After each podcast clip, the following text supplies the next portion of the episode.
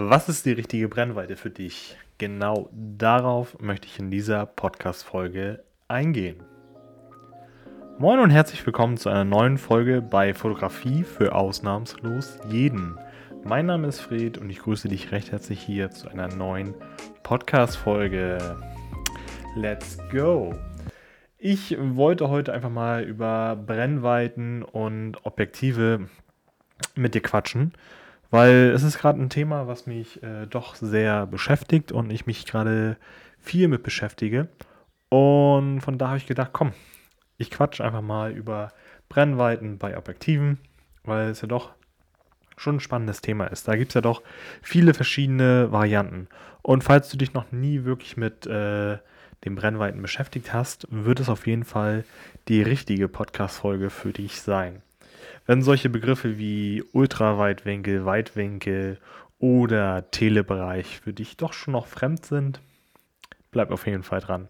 Und wenn du es schon kennst, bleib auch dran. Vielleicht lernst du ja noch was. ja, also aktuell ist es bei mir so, ich überlege mir eine neue, ein neues Objektiv zu kaufen. Und da habe ich persönlich halt so zwei in, in näherer Aussicht. Und ich habe vorhin erst eine YouTube-Folge dazu aufgenommen. Die geht demnächst online. Beziehungsweise ist wahrscheinlich schon online gegangen, wenn du jetzt diese Podcast-Folge hörst. Von daher schalt gerne mal bei Fred Fotografie auf YouTube ein und guck sie dir an. Ich bin auf dein Feedback gespannt. Und kommen wir jetzt einfach mal zurück zum Thema. Welche Brennweite ist für dich die richtige? Das ist halt die Frage, die du dich immer stellen solltest. Nicht, was ist das beste Objektiv, sondern erstmal, was ist die beste Brennweite für dich, beziehungsweise was ist dann darauf das beste Objektiv für dich und nicht allgemein. Weil wenn ich dir jetzt sagen würde, 35 mm ist das beste Objektiv, beziehungsweise die beste Brennweite overall, und du sagst, ja, cool, finde ich geil, kaufe ich mir und dann willst du losgehen und sagst, hm, Fred, irgendwie kann ich mit 35 mm aber nicht die Hirsche am Ende des äh, Berges fotografieren. Dann ist nicht 35 mm die beste Brennweite für dich. Dann wären zum Beispiel 600 mm oder 150, je nachdem wie weit die Hirsche zum Beispiel weg sind, wären für dich ideal. Deswegen, hör am besten mal genau zu und gucke dann, ob die Brennweite für dich passend wäre oder nicht. Angefangen, ähm, um erstmal grob äh, darauf einzugehen, wo, wie, was, äh, welche Brennweite ist. Also umso kleiner die Zahl, desto mehr bekommst du auf dein Bild drauf. Heißt also, du bist, also du musst dann auch näher an dein Objekt dran, wenn du es komplett drauf haben möchtest. Zum Beispiel jetzt äh, fangen wir einfach mal mit Ultraweitwinkel bzw. Weitwinkel an. Das sind meistens Objektive, die benutzt werden, um halt wirklich viel raufzubekommen, wie ich ja vorhin schon gesagt habe. Zum Beispiel bei Landschaftsaufnahmen oder Architekturaufnahmen. Ähm, Gruppenbilder wäre zum Beispiel auch, da wäre halt auch ein Weitwinkelobjektiv interessant. Und es ist, naja, ich habe keine direkte Definition gefunden, wo hört Weitwinkel auf. Ich für meinen Teil würde sagen, ähm, bis 24 mm beziehungsweise 35 mm, das, ist so, so da, wo die Geister sich streiten, ist weitwinklig, weil bei Weitwinkel hast du halt auch einen Nachteil, die, die verzerren an den Rändern ziemlich sehr. Heißt also, wenn du zum Beispiel jetzt mit 24 oder 20 mm eine Person fotografieren würdest als Headshot-Bild, sodass man nur den Kopf sieht, hat die Person ein ziemlich langes Kinn und einen ziemlich langen Oberkopf und auch ziemlich lange Ohren. Die Nase ist auch nach vorne ziemlich rausgeprescht.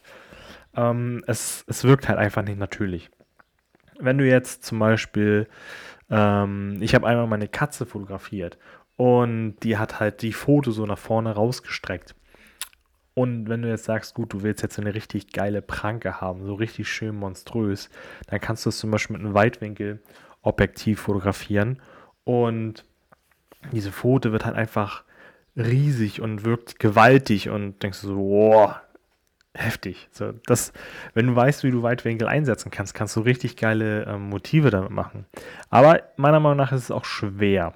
Also Es ist nicht ganz so leicht zu handhaben. Ja, Weitwinkel ist halt, ich würde persönlich Weitwinkel immer empfehlen, wenn du viel Landschaften fotografieren möchtest. Also wenn du allgemein viel auf dein Bild raufbekommen möchtest oder wenn du dann wirklich schon sagst, okay, ich habe Ahnung, ich möchte einen nächsten Step, ich möchte fotografisch künstlerisch werden, weil dann kannst du mit Weitwinkel auf jeden Fall auch richtig coole künstlerische Sachen ohne Photoshop machen. Deswegen, coole Brennweite. Ist die Frage, ob das für, sich, für dich ist. Kommen wir mal zu diesen normalen Brennweiten. Also zum Beispiel bei 50 mm wird ja immer gesagt, das ist so unser normales Sehen. So, das ist die Brennweite, als wenn wir jetzt normal sehen würden. Bei 50 mm zum Beispiel. Ist zum Beispiel für mich jetzt persönlich zwischen 35 und 85 mm. Ist halt, deckt grob alles Mögliche ab, was du machen möchtest. Reportagefotografie, äh, Porträt, People-Fotografie, ähm, Landschaften kannst du damit auch machen. Nur ist da jetzt zum Beispiel, du kannst dann eine Sache mehr herausstechen lassen. Du nimmst nicht die ganze Landschaft auf, sondern du lässt eine halt herausstechen. Also so 35 bis 85 mm finde ich persönlich ist halt ähm, ein sehr schöner Bereich, womit du viel abdecken kannst, viel machen kannst. Also ja, das ist so, so die schöne, deswegen sind ja auch diese Standard-Kit-Objektive bei der APS-C 18 bis 55, wäre ja umgerechnet ungefähr äh, 35 bis 80, 90, müsste ich jetzt grob nachdenken, aber das dauert jetzt zu lange. ähm, weil das so dieses typische Normale ist, ne? Also nichts Außergewöhnliches, damit kommt in der Regel halt wirklich jeder klar. Deswegen. Ich kann es persönlich jedem empfehlen. Ob man das wirklich braucht, ist die zweite Frage. Äh, man kann damit super Videos drehen. Man kann damit da wirklich alles Mögliche abdecken. Ne? Nur wenn du jetzt sagst, du willst viel drauf bekommen, wird es in dem Bereich schon schwierig. Bei 85 mm fängt halt schon der Telebereich an. Und du bekommst halt nicht mehr so viel rauf. Wenn du jetzt wirklich auch viel drin fotografieren möchtest, ähm, halt, ja, so normale Alltagbilder, das ist ja meistens in Häusern, äh, im Garten oder so, da hast du ja meistens nicht viel Platz. Da würde ich einfach sagen, so jetzt für mein Verständnis, so 35 bis 50 Millimeter top. Wenn du auch jetzt Weihnachten, Feierreihen, Geburtstag und so fotografieren wollen würdest. So 35 bis 50 Millimeter halt top, weil du kannst, du bist flexibel, du bist nicht an, an den Raum gebunden. Weil wenn du nachher auf 85 mm gehst und einen normalen Raum hast, das ist natürlich wieder die Frage, was ist normal, aber wenn du jetzt halt ein Durchschnittshaus hast, Durchschnittsbürgerhaus, das ist ja so ein, hast du vielleicht 30 Quadratmeter Wohnzimmer. Und wenn du jetzt sagst, okay, gut, äh, Esstisch steht in der Ecke, willst du fotografieren, äh, hast halt nicht viel Raum nach hinten, dann bist du mit 50 mm noch gut dabei. Mit 85 oder 100 mm wird das schon ziemlich eng. Deswegen. Dann kommen wir nochmal zu den Zoom-Objektiven. Die sind auch wirklich eine Kategorie für sich, meiner Meinung nach, weil sie sind auch wieder spezieller. Du kannst sie nicht für alles benutzen, aber du kannst mit richtig, richtig coole Bilder machen, wenn etwas herausstechen soll. Der Baum am Ende, der Hirsch auf dem Berg, die Ziege, sonst irgendwas. Du willst nur dieses eine Motiv aus einer großen Szenerie, die du gerade siehst, rausstechen lassen. Du zoomst dran, hast wahrscheinlich noch ein schönes Bouquet im Hintergrund und das liebe ich, ne? Also sowas ist auch richtig cool. Ich habe zwar leider keine, keine äh, Zoom, also keine Tele-Zoom-Linse, weil ich das persönlich für mich wahrscheinlich zu selten nutzen würde. Aber wenn ich die Bilder sehe, die sind mir wieder top. Deswegen, also wenn du wirklich sagst, okay, du möchtest Sport fotografieren, weil da bist du ja meistens am Rand, du bist ja nicht mittendrin, zum Beispiel beim Fußballspiel. Du möchtest Wildtieraufnahmen machen, ist natürlich auch äh, je nach äh, Variante, wie, wie extrem du es aufziehst. Wenn du natürlich ein Tarnzelt hast, etc. pp., kommst du auch näher an die Tiere ran. Aber wenn du halt normal durch den Wald gehst, siehst, ah, da ist ein Eichhörnchen, ähm, wird es schwierig, mit 35, 50 mm das Eichhörnchen richtig zu bekommen. Wenn du 150, 200, 300 mm hast, ist es deutlich leichter. Die Enten, Schwäne, Vögel, gibt so vieles, was sofort in der Nähe von dir wegfliegt oder wegschwimmt oder wegläuft. Von daher sind diese Tele-Zoom-Objektive ideal dafür. Deswegen. Und du kannst natürlich jetzt sagen, okay, äh, Fred, ich habe von diesen 18 bis 300 mm äh, Zoom-Objektiv gesehen, diese Reisezoom-Dinger. Ja, die sind schön, die decken viel ab. Problem ist nur, sie sind so diese Around-Objektive und ah, ich persönlich halte nicht viel von ihnen. Klar, es ist schön, weil die einen schönen Brennweitenbereich abdecken, aber die sind nicht scharf. Die sind eher ein bisschen schwammig und ah, ja. Also wenn du gerne scharfe und hochwertig qualitative Bilder haben möchtest, versuche diesen Bereich, womit du quasi zoomen kannst, so gering wie möglich zu halten. Klar gibt es Ausnahmen, so ein 150 600 oder 150 500 ist auch geil.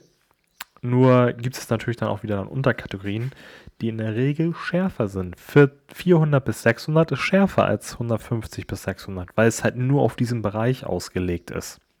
Aber wenn du halt von 150 bis 600 immer wieder wechseln musst, dann ist das auch in Ordnung. Aber versuch zum Beispiel im unteren Kategoriebereich eher auf kleinere Zoom-Varianten zurückzuschwenken. Zum Beispiel jetzt nicht unbedingt 18 bis 200. Dann guck einfach irgendwie, ob du ein 18 55 Kit-Objektiv ist auch für den Start vollkommen top. Ähm, findest, aber versuch halt wirklich in einer Kategorie zu bleiben und spring nicht von Kategorie zu Kategorie. Es gibt ja zum Beispiel 16 bis 50 mm. Nimm lieber 16 bis 35 und 24 bis 70. Klar sind es jetzt top krass Objektive, aber nur jetzt als Beispiel gesehen, ne? Deswegen versuch eher diese Zoom-Varianten so gering wie möglich zu halten ist nicht umsonst, dass die, die kleinen Zoom- oder Festbrennweiten, die meistens mit die teuersten sind und 18 bis 300 sind meistens mit die günstigsten Objektive. Da steckt einfach dann nachher auch mehr Qualität und mehr, ähm, einfach mehr Pep hinter. Deswegen. Ich hoffe, dir hat diese Podcast-Folge gefallen. Wenn ja, lass gerne eine Bewertung da. Ich habe mir nämlich überlegt, ab der nächsten Podcast-Folge lese ich die Bewertung von iTunes vor, weil du gibst mir Support und ich möchte dich dann jedenfalls erwähnen hier in diesem Podcast und der dann dementsprechend das Ganze zurückgeben und dir auch zeigen, dass ich diese Bewertung lese und mich wirklich darüber freue, wenn du eine schöne Bewertung schreibst. Das dann nicht einfach, weil ich bekomme kein direktes Feedback von dir, wie jetzt zum Beispiel über Likes oder Kommentare.